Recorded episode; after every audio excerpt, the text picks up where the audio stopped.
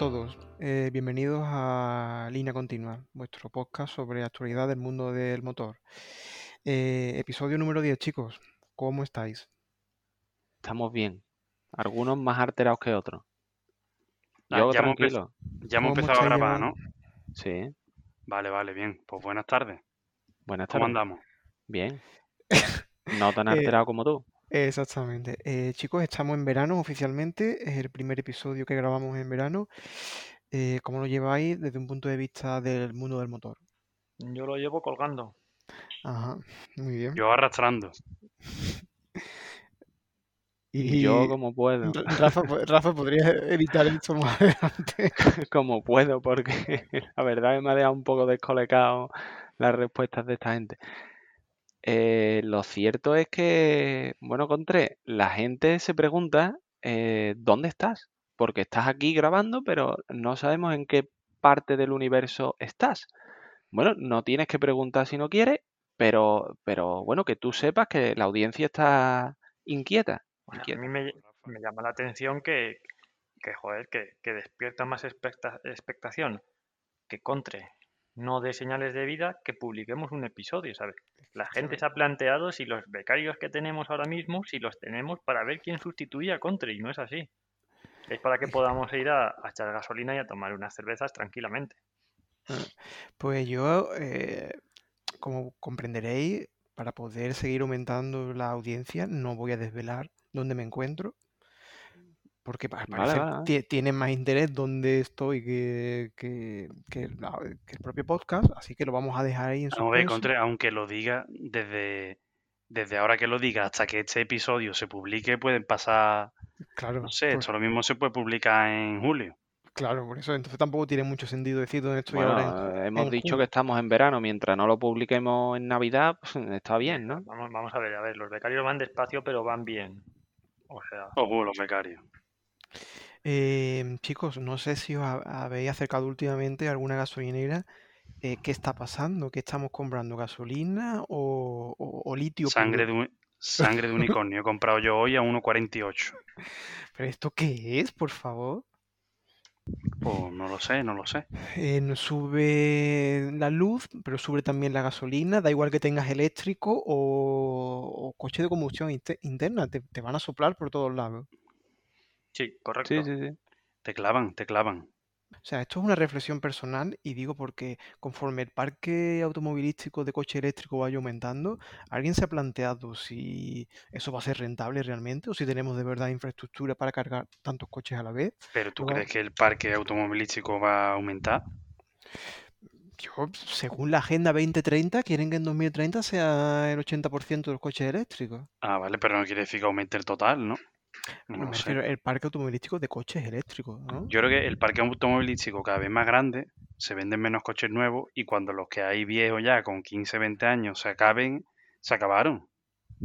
Hmm. ¿Quién se compra ahí un coche con cómo está la cosa? Yo creo que nadie. Que el, mundo tiende a, a- a volver al borrico, ¿no? Sí, Y el carro de, de- con ruedas de madera de, y la carreta de Rocío.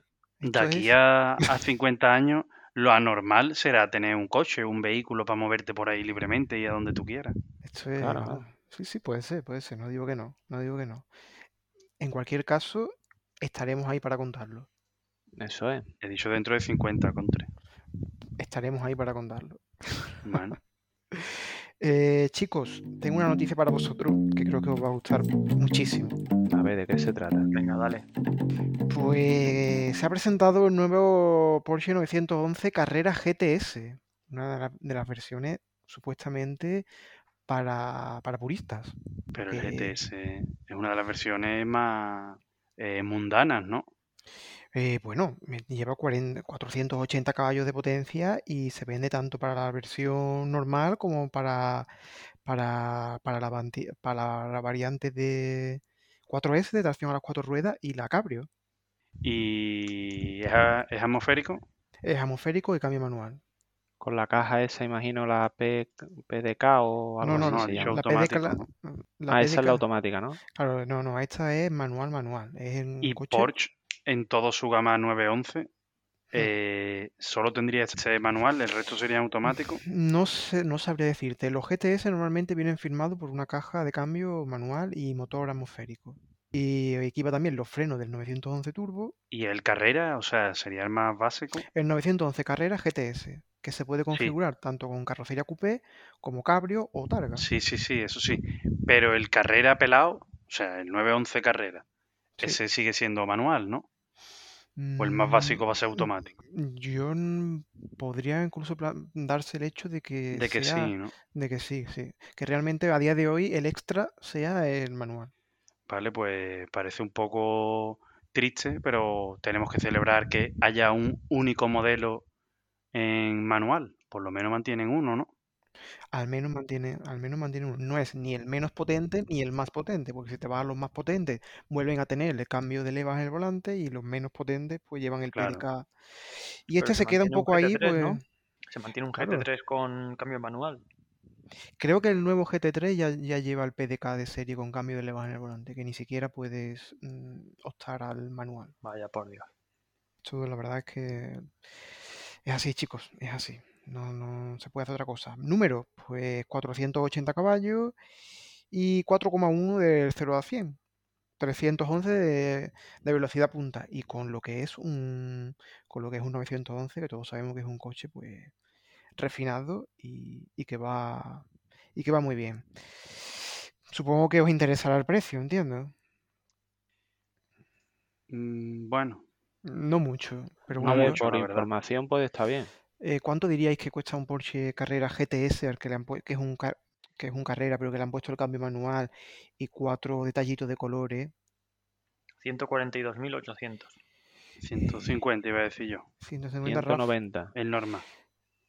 el normal o el GTS O sea, el GTS, pero de las carrocerías normales, no el vale Targa o pues- Cabrio, lo que haya. empieza en 162.000 euros Ya, pues, eh, si fuese esto el precio justo, me llevaría yo el 911 ahora mismo, ¿no? sí Sí, sí, Porque me he acercado sin pasarme. Sí, Dime que es el precio justo, Contre. eh, o sea, ha llegado el precio justo, sí. Eh, Me lo llevo. 100 te lo llevas para ti, enterito. que si no hay 911 voy a tu casa por el mismo. Muy bien. Sí, sí, tú ríete. En cualquier caso, bueno, se escapa, al menos, hablo por mí, se escapa muy mucho, muy lejos de, de- lo posible. No, no sé, realmente quién se compra mm, a día de hoy un coche de 162.000 euros, que ni siquiera es el más caro. O sea, es como una versión ahí para poco básica, por así decirlo, o de, de- de lo que es el 911. Yo creo que para eso te vas a un 911, un 997, por ejemplo. Te puede salir por 50 por ahí de segunda mano y todo lo que tú quieras, pero va igual, va, es lo mismo. Va igual de bien. ¿Qué va a tener? Que no tiene una pantalla táctil de 54 pulgadas. Pues Yo, bueno, coincido, pues vale. yo coin- coincido con Javi. Yo creo que la opción más acertada ahora mismo sería un 997. Yo creo que es un poco lo que, lo que mejor estaría ahora mismo. Que no tiene todo completamente los faros LED. Bueno, vale. No pasa nada. Yo voy a aprovechar esto para introducir el tema que te quema y es ¿qué gasolina le echas, por ejemplo, a un 977 o 997 o 7979979? ¿Te refieres a qué tipo de gasolina? ¿Estás hablando de gasolina low cost versus gasolina premium? Exactamente. Tú cogerías a un o el GTS que ha dicho Contre o un 9779979 y ¿qué gasolina le echas? Hombre, yo creo que la que te pida, si a lo mejor te pide 98, pues le tienes que echar una 98. Y si te has gastado 160 y pico mil en un coche, no te vas a ir a una Petropri a, a llenarle, ¿no? O a echarle 20 euritos. Habría que, habría que ser muy, muy roñoso para eso. Vale, entonces ver. Estamos en disposición de responder a la pregunta ¿son fiables las gasolinas baratas? A responder a, a comentar un poco los mitos y verdades de este tipo de gasolinas. Sí, ¿no? A, mí me... la verdad es que es un tema interesante, porque yo me lo he planteado muchas veces. He echado tanto, tanto en gasolineras de, digamos, low cost, como después en las más generalistas. Y bueno, cuando yo le he preguntado alguna vez al que regenta la gasolinera low cost y me dice que realmente toda la gasolina viene del mismo sitio. Pero que una van para BP, otra van para GAP y otra van para Petroprix, como dice aquí el amigo Javi. Preguntándole al, al nota de la gasolinera, ¿no? Exactamente. Y si, y le has preguntado al de la Resol, la BP, la Shell o algo así, le has preguntado al de la gasolinera esa, si Solo es bueno hecha. solamente me he centrado en el de la low cost. Hombre, es que yo veo ahí tu estudio un poco sesgado, ¿no? Está un poco sesgado, pero bueno, aquí, aquí lo digo, o sea, yo, yo lo suelto. Ahora vosotros ya me, decís vuestra opinión. A mí me han dicho en distintas ocasiones, pues esto viene de los mismos almacenes o del- del mismo sitio, sino que uno le pone en BP y le pone su precio con su margen de beneficio y otras le ponen Petroprix, no tienen gente atendiendo, no tienen eh, garita y por eso cobramos más barato. Sí, pero vale, a ver, ¿y dónde está la diferencia entonces? Eh, eh, ¿puede que esté solo en la marca? ¿O, es que la cosa- gasolina lleva algún aditivo? Yo creo que en ambas claro, cosas. claro. Claro, porque. Bueno, en las ver, tres, las tres que habéis dicho, en que hay menos personas en la gasolinera y a lo mejor te la sirves tú mismo, en que la imagen de marca de una Resol, de BP, llamémosla X, la tienen que mantener, ¿no? Y pagar toda esa publicidad y demás. Y hay casos también en los que estas gasolinas premium, por decirlo así, le añaden más aditivos de los que ya llevan la, la low cost, que sería, digamos, la básica. Claro, porque vamos a partir de, cosas. vamos a partir de la base de que, de que todo el combustible que se vende en nuestro país se produce en más o menos 7, 8 refinerías y se distribuye a centros logísticos de almacenamiento de la conocida marca CLH, que creo que las siglas son Compañía Logística de Hidrocarburos. Entonces, ahí se surten tanto Repsol como CAMSA, BP, Carrefour o, Sí, o la, o la- gasolinera low cost de turno, ¿no? Entonces, el, es decir, el combustible está, obedece a unos estándares, ¿no? Y cumple sobradamente todos los mínimos, cualquier combustible. Hasta ahí de acuerdo, ¿no? Entonces, ¿dónde está el secreto? En los aditivos, ¿no? Aparte de, aparte de la imagen de marca, ¿no? Oye, que, que Repsol tiene motos en, patrocina motos en MotoGP, que siempre lleva un montón de coches al, al Dakar o a la competición de turno, ¿no? Y sin embargo las, las marcas low cost pues no las conoce nadie, ¿no? Vale, ahí puede estar una, una diferencia, está claro. ¿Tú has visto un coche o una moto del elefante azul ganar algo? Eso, eso es cierto. eso es Pero eso es, eso es imagen de marca, al fin y al Pero a cabo. he visto, he visto equipos Bueno, esos son hechos, de- Rafa. No, pues, pero bueno, de y, de pueblos. ¿Tú has visto alguna vez un, un coche, moto, mm, todoterreno, lo que sea, con una pegatina Resol ganar algo? Sí, pero vamos a ver. eh, el hecho de que patrocine eh, Resol en este caso, por ejemplo, eh, alguna competición, es decir que esa moto o ese coche lleva gasolina Repsol. Yo, yo Sí. qué sé, la gasolina que lleva. Sí, sí, ¿Sabes? en, en las competiciones de alto nivel firman contratos con las petrolíferas y le proporcionan los, los lubricantes y los combustibles. Que es cierto que cuando hacen una mejora del combustible, por ejemplo, en Fórmula 1, Vale, tenemos una Fe- evolución Ferrari de lleva, lleva gasolina Shell, Shell. me Y hay veces que dicen, pues han mejorado el componente de la gasolina, tal, tal, tal, y a lo mejor sacan, no sé, cinco caballos más. Y ese fin de semana, pues tiene más punta el coche y demás. Que yo no digo que haya parte de publicidad ahí y haya mucho marketing, pero los combustibles sí lo desarrollan y pueden marcar una diferencia este tipo de marca. Vale, y a nivel cotidiano y particular, es decir, ¿qué diferencia hay, por ejemplo, ya no te voy a decir una premium, que ahora entraremos entre una premium y una low cost? Quiero entrar más en profundidad, pero por ejemplo, entre dos marcas, digamos, punteras o que las dos son de referencia, por ejemplo, BP o Repsol, ¿qué diferencia hay? Que una lleva un aditivo, porque luego te escuchas tú a la gente decir, no, es que esta gasolina andan más kilómetros, esta gasolina el coche dura más. Oye, eso es un poco sacado de la manga, ¿eh? Eh, yo creo que por un lado nos estamos centrando en la gasolina, que comparto que puede haber poca diferencia entre una y otra. Por ejemplo, te vas a una de las gasolineras eh, con más fama, más publicidad y más cara, y a lo mejor la gasolina es azul, que eso a ti te hace creer que es mejor y tal. Que a lo mejor lleva un aditivo que mejore alguna característica de la gasolina, pues puede ser que sí también, no lo sabemos, no tenemos forma de saberlo. Pero nos estamos centrando en la gasolina y estamos dejando de lado el gasoil, donde yo creo que sí es importante, eh, es bastante más importante que la gasolina. ¿Tú crees que en el gasoil hay más diferencia? Sí, vamos, y de hecho, se puede decir que lo he comprobado durante muchos depósitos. Yo creo que sobre todo la diferencia entre las marcas, más allá de- del tipo de carburante, yo creo que está en otros factores, no tanto en el combustible, ¿vale? Sino, digamos, vamos a llamarlo eh, otros elementos de confianza, ¿vale? Como pueden ser la seguridad de las gasolineras, que a pesar de cumplir el estándar, pues inviertan más o menos, ¿vale?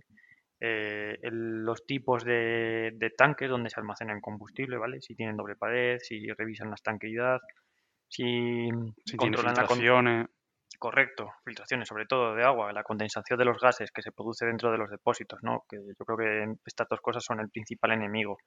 Eh, limpiezas periódicas de los tanques, que tú te pones a escarbar un poco en la normativa y ves que son limpiezas obligatorias cada cinco años, ¿vale? Estas otras marcas pues igual lo hacen cada dos y medio. Entonces, bueno, ahí tenemos un, elemento ya diferenciador. Yo creo que ahí sí que influye el, precio, ¿vale? Independientemente del, independientemente del, combustible, lógicamente. Eh, pero bueno, vosotros, si os, dan a elegir, si es de verdad que, la gasolina es la misma y os dan a elegir entre un precio más barato porque te lo tienes que echar tú y no tiene la tienda e incluso no tiene nadie que te atienda físicamente y el sitio de toda la vida, digamos, de las marcas más generalistas, ¿con qué os quedáis? yo me quedo con el que me pille más cerca. Bueno, es un, buen- es un buen criterio. Porque si te tienes que desviar X kilómetros o perder 5 minutos en llegar al sitio o es más lento hacer el procedimiento de echar gasolina, si tienes una moto, por ejemplo, que le vas a echar 15, 20 euros, eh, que te vas a ahorrar 20 o 30 céntimos, si tienes muchas más molestias en echarlo o a nada que tengas que hacer eh, dos kilómetros más, ya te has comido esa, esa diferencia. Entonces yo suelo echar la que más cerca me pase. Eh, ¿Por qué gasolina? Si fuese diésel, eh, yo creo que cambiaría mi, mi perspectiva. Yo lo digo porque yo, por ejemplo, para el diésel siempre he hecho diésel premium, pero no en una marca generalista, sino de diésel premium de una low cost. O sea que digamos ahí estaría entre Pinto y Valdemoro. ¿Y por qué Em, haces eso, Contre? Porque veo que, según leo en la información que me da, que me da la compañía, viene con los aditivos eh, para, en teoría, en teoría, que hace el mismo efecto del diésel premium de la marca generalista, es decir, que, que te ayuda a limpiar el motor, que haces más kilómetros con él, que aguantas más, en- es decir, que, que mejora el rendimiento, pero me lo deja a menor precio en tanto en cuanto que te lo tienes que echar tú y tú te lo haces todo. A eso es lo que me refería. O sea, yo, por ejemplo, diésel, teniendo en cuenta que un poco los coches diésel más, más modernos pues van un poquito más apretados y tal, intento echárselo premium, pero intentando ahorrar, ahorrar eh, ese coste en base a que no, no- no necesito una, una infraestructura muy grande de que me reciban con aplausos ni fuegos artificiales. Yo, yo sigo estando en contra de ese planteamiento. O sea, yo creo que una vez más es que la diferencia no está en el combustible. Yo creo que, a ver, tú tienes una gran gasolinera Repsol, ¿no?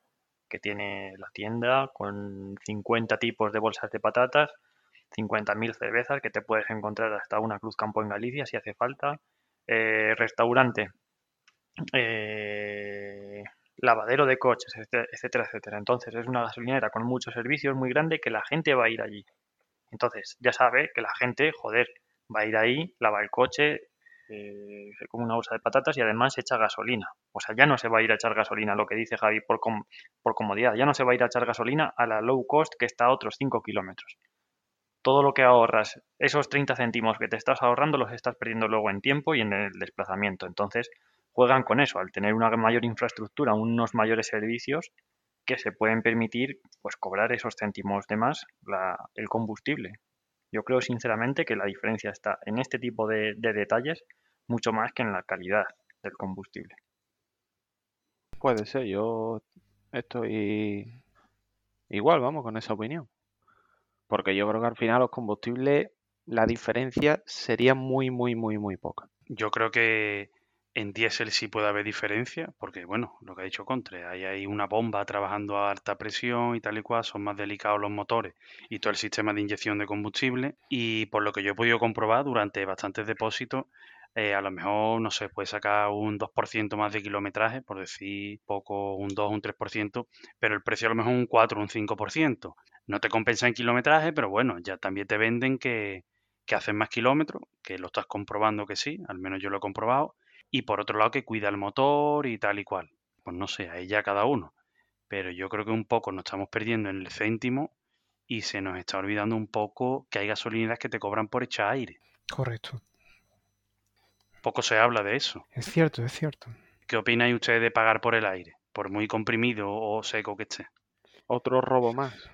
Así que, Yo me compré mi propio compresor hace ya unos cuantos de años y paso. Ah, sí. ¿De cuántos caballos con tres? pf, no sabría decirte ahora mismo. No, no, no sé decirte. No sé decirte. Tendría que buscar el pedido en Amazon. Pero, pero de esto, es de estos gordotes grandes, que hace ruido. Que hace ruido, sí. No sé decirte, no sé decirte, Javier, ahora mismo. Pero que, Bueno. que, que hace ruido. O sea, que tiene. Se nota que cuando termina tienes que. Puedes seguir tú echando aire una vez que lo apagas. Porque tiene. Me ha, gustado esa. Hombre, esa- si esa hace ruido es bueno. Claro. ¿Cómo, ¿Cómo identificar un compresor si hace ruido? Sí, sí, sí, sí. Porque he No, tenido ha- Me ha varios. gustado, me ha gustado eso. He tenido varios de estos de mechero. No sé si sabéis a los que me refiero. Pero todo eso tiene muy poquita potencia, ¿no? Y al final, Con eso no es- vas a ningún lado Es que yo no puedo, tío. Yo tiene que estar enchufado a 220 y que me de- dejarme de historia. Bueno, Perfecto. Bueno, chicos, eh, visto el tema, cambiamos y nos vamos a, a duda de los oyentes. Un segundo, un segundo. Rafa no se ha pronunciado. Rafa, ¿tú qué opinas? no, yo lo que digo es que, lo- bueno, más o menos creía que lo había dejado claro, es que a mí lo de las gasolinas premium y no premium y tal me parece una tontería. Creo que es más marketing de la hacer una campaña de marca o imagen de marca que otra cosa. No creo que haya mucha diferencia. Vale, vale, Yo esperaba, yo esperaba que, que dijese que. Dice, no, no. Dice, yo no me puedo permitir una gasolina low cost porque arrancar el coche y ponerlo al corte no lo aguanta cualquier gasolina, ¿sabes? Yo iba a decir que un coche bien calentado eh, te aguanta cualquier combustible y lo que le eche. Bueno, de eso Rafa nos puede contar bastante. Y un Sí, sí, conductor sí. bien calentado yo creo que también aguanta más o menos todo. También. Bueno, pues cambiamos, ¿no? Venga, dale.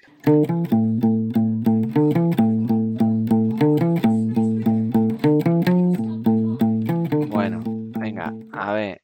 eh, pregunta de audiencia y en concreto de mi primo y compadre que dice, primo, voy a tener que cambiar de coche, ¿qué opináis en línea continua? Hombre, ¿Vale? Su pregunta es, ¿gasolina, diésel o híbrido? Un segundo, un segundo. Eh, coche y preparación de tu coche y primo. preparación. Vale, sí. Eso, venga, Vamos a llevarnos bien. Él tiene un Seat León FR diésel del año 2009 con dos sillitas de niño pequeño en la parte trasera. Es su Bien calentado. Bien calentado. Bien. ¿Vale? Porque luego, luego, ¿para qué lo va a utilizar?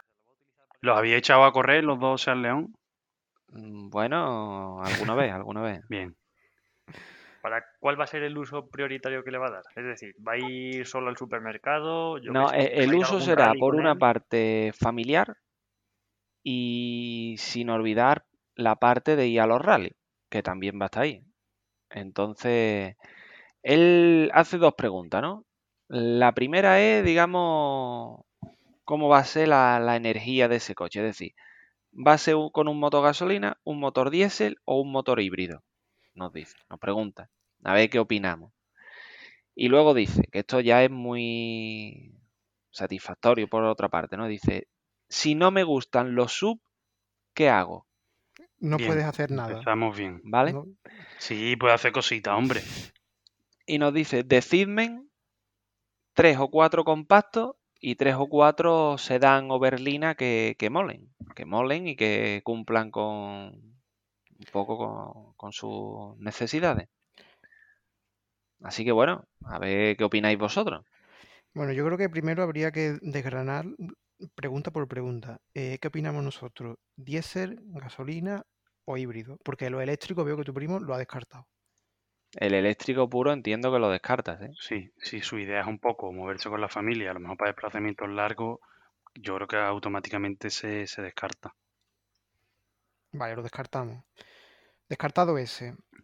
eh, nosotros en línea continua podemos hablar con conocimiento de causa. Pero podemos descartar alguna opción más con el uso que le va a dar. Por ejemplo, ¿irías ¿cuánto- a un rally con un híbrido? Eh, yo creo que se, como poder Bueno, se puede ir. ¿no? 2022 los Los VRC, propios, eso, sí, los coches del. VRC serán, serán híbridos.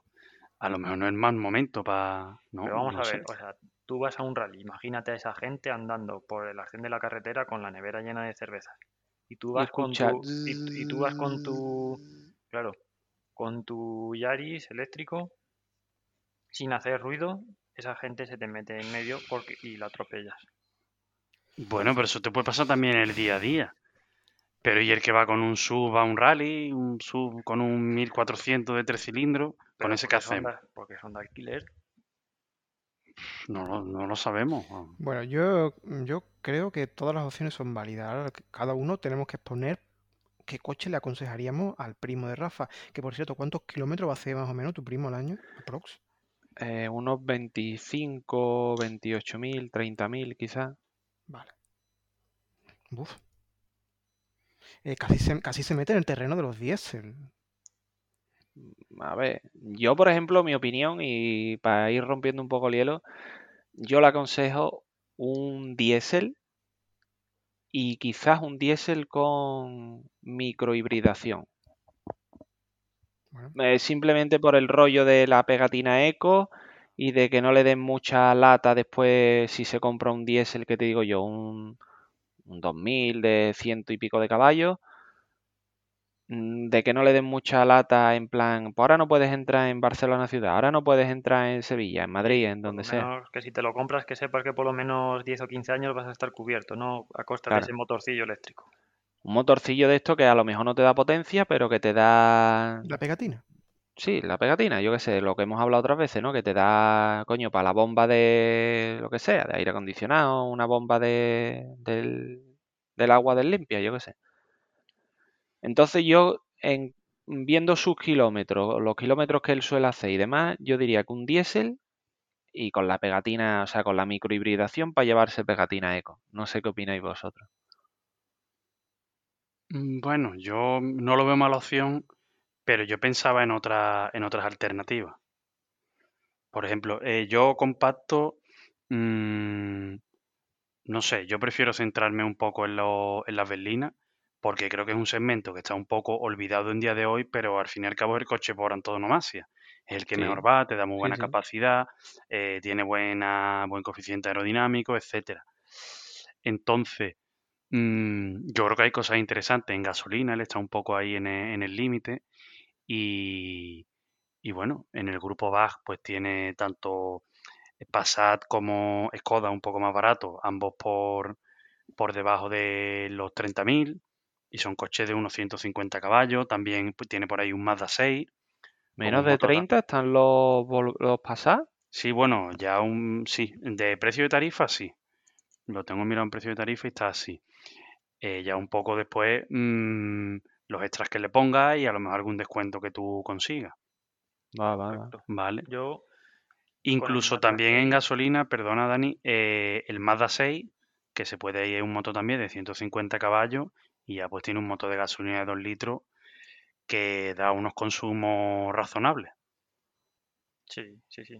Yo, a ver, yo lo que he podido ojear el mercado, eh, hay muchas cosas que coincido con Javi, sobre todo en el tema de berlina, ¿vale? Eh, y un poco con el uso que le va a dar, un compacto, no sé, vería que peca de escase, es un poco escaso de espacio Poco espacio, está claro. sí. Entonces me quedaría con, Que tiene poco espacio en un, en un compacto, Sí, claro. sí, sí. Entonces, una vez que estamos en la berlina, hay una opción que hemos, que hemos descartado, ¿no? Que yo también me la plantearía. Eh, nuevo o kilómetro cero, ocasión, segunda mano. Pero bueno, moviéndonos por ahí, ¿vale? Tenemos eh, eso, en torno a los 30.000 euros. Yo me iría a gasolina y ahí, por lo que he podido ojear, el Mazda 6 tiene muy buena pinta, ¿vale? gasolina, dice, hago muchos kilómetros al año. Sí, joder, pero al final el coche también es un capricho, ¿vale? Es una herramienta, pero es un capricho. Cuando tú te vayas al rally te vas con tu coche de gasolina. Y si un día tienes que ir tú solo con el coche a dar una vuelta, pues puedes disfrutarlo un poco. ¿Y, y un Mazda 6 con lo grande que es gasolina, no, Tiene eso no será tragón a muerte? Tiene un consumo muy contenido. Eh, a mí 25.000 kilómetros bien hechos, eh, tú echas la cuenta, yo me he estado poniendo a hacer la cuenta y digo, joder, pero me salen unas diferencias de unos 350 euros al año, ¿vale? Con 25.000, 30.000 kilómetros. Haciendo un uso omni- 350 euros más caro el qué? la gasolina. En tema de carburante solamente, ¿vale? Vale. Pero ¿qué pasa? ¿Cómo son los motores diésel ahora eh, actualmente? A mí no me gustan los motores diésel. Prefiero mucho mejor un gasolina. Para mí 350 euros ese gasto está justificado. Para mí. Y luego en diésel sí que es verdad que tienes opciones. A mí me gusta muchísimo el Serie 3 nuevo, ¿vale? Sube un poco de precio, por eso entra aquí ya en juego el, ¿El de la calandra? No, ese es el 4. Ah, el vale, Serie vale. 4. No, no, no. Ya lo has tenido que mencionar. Aquí entra en juego, claro. Aquí nuevo subimos de subimos de rango de precio. Aquí entraría en juego, pues claro, uno de ocasión, kilómetro cero, ¿vale? Que también tienen muy buena pinta los Serie 3. Bueno, y marcas como por ejemplo Peugeot con el 508 o Renault con el Talismán, creo que se llama. Los son Peugeot, los. Peugeot- los Peugeot son delicados, ¿eh? Pero yo creo que entraríamos en un segmento todavía superior. Igual que hablábamos del Serie 3, tendríamos que irnos ya a un Serie 5, ¿no? Por en cuanto a, mm, a segmento de berlina, entiendo. Pero en un Serie 5, ¿en qué precio arrancamos? Claro.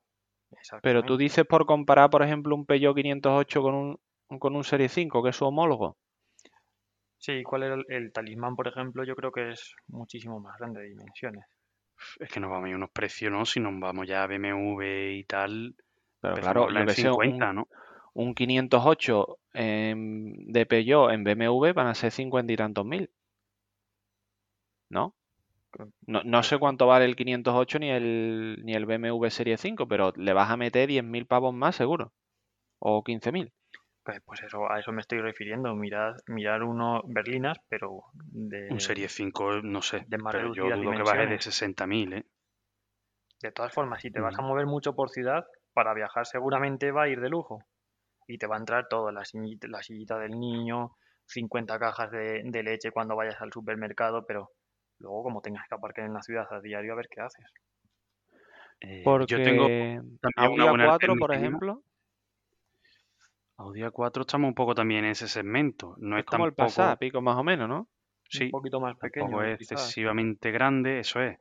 Y bueno, vas a pagar, no sé en qué precio arranca, pero dudo que, no lo sé. Si hemos dicho que el Passat podía estar en torno a los 30, seguro que 6.000 euros más seguro que vale el, el Audi, Claro, ¿no? vamos Sí, a ver. eh, yo creo que si nos vamos a, a elementos como A4 o Serie 3, ¿vale? Ahí lo que tendríamos que empezar a meter en la ecuación es eso, precisamente, ¿no? Un mercado de segunda mano. O no, o no, o no ser nuevo exclusivamente, no lo sé.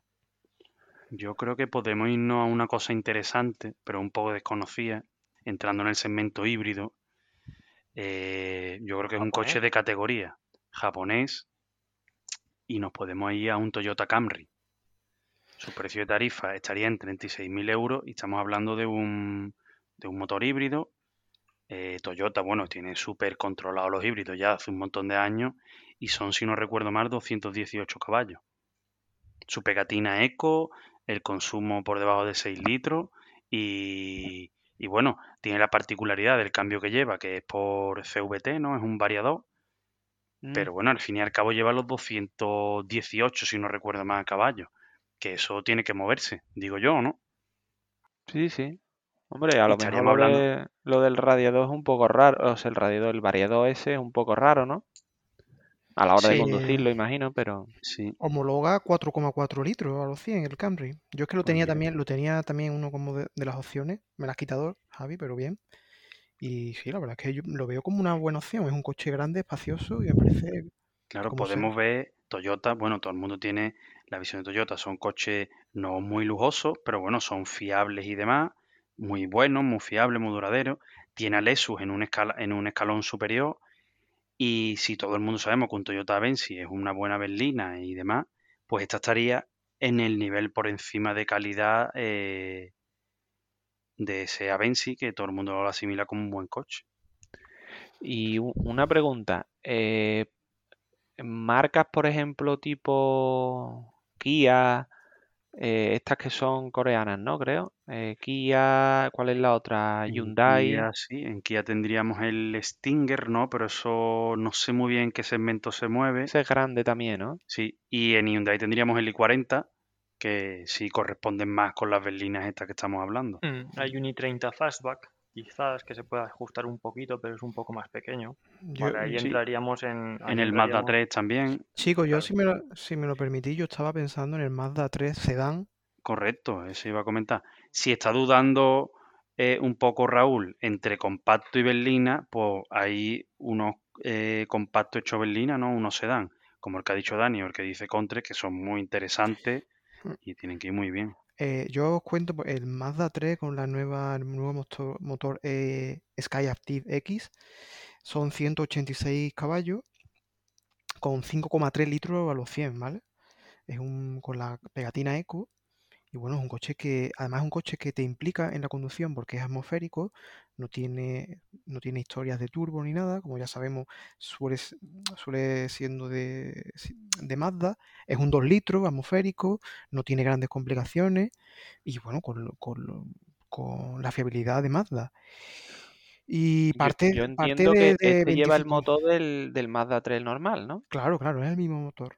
Con 186 caballos, con la hibridación, microhibridación, 240 Nm, 8,1 en el 0-100 y 5,3 litros cada 100 kilómetros. Lo veo muy bien. Y partiendo todo desde... Sí, entonces estaría el compacto, parte en, vein- en 25.000, pues digamos que a lo mejor en el sedán más equipadito, pues estaría entre 30, 32. Sí, no es feo, el coche está bien, es bonito. Y claro, yo es que eh, probé de un amigo, aquí le saludo, Héctor, eh, que él tiene el Mazda 3, eh, el del motor el 2120 caballos, y me lo dejó una vez. Y la verdad que el coche me sorprendió, va muy suave, muy, muy, muy suave, pero subía de vuelta. Yo me creía que al ser atmosférico y tal, digo, va a ser un coche pavo. Le va a costar subir de vuelta, ¿sabes? Y no, no, subía de vuelta bien, suavito, ¿sabes? No te pegaba un patón en ningún momento, pero, pero aceleraba bastante bien. Entonces yo imagino que lleva el mismo motor, a lo mejor potenciado, ¿no? Claro, el 2 litros de Mazda, pero Sí, el mismo 2 litros, mm, con, no sé, habrán cambiado electrónica o lo que sea para los mapas de motor para que te dé un poco más de potencia. Y luego la microhibridación esa para que te dé pegatina eco, ¿no? Mm, Exactamente. Sí, no está exactamente. mal. Más bien va capado el 120, Rafa.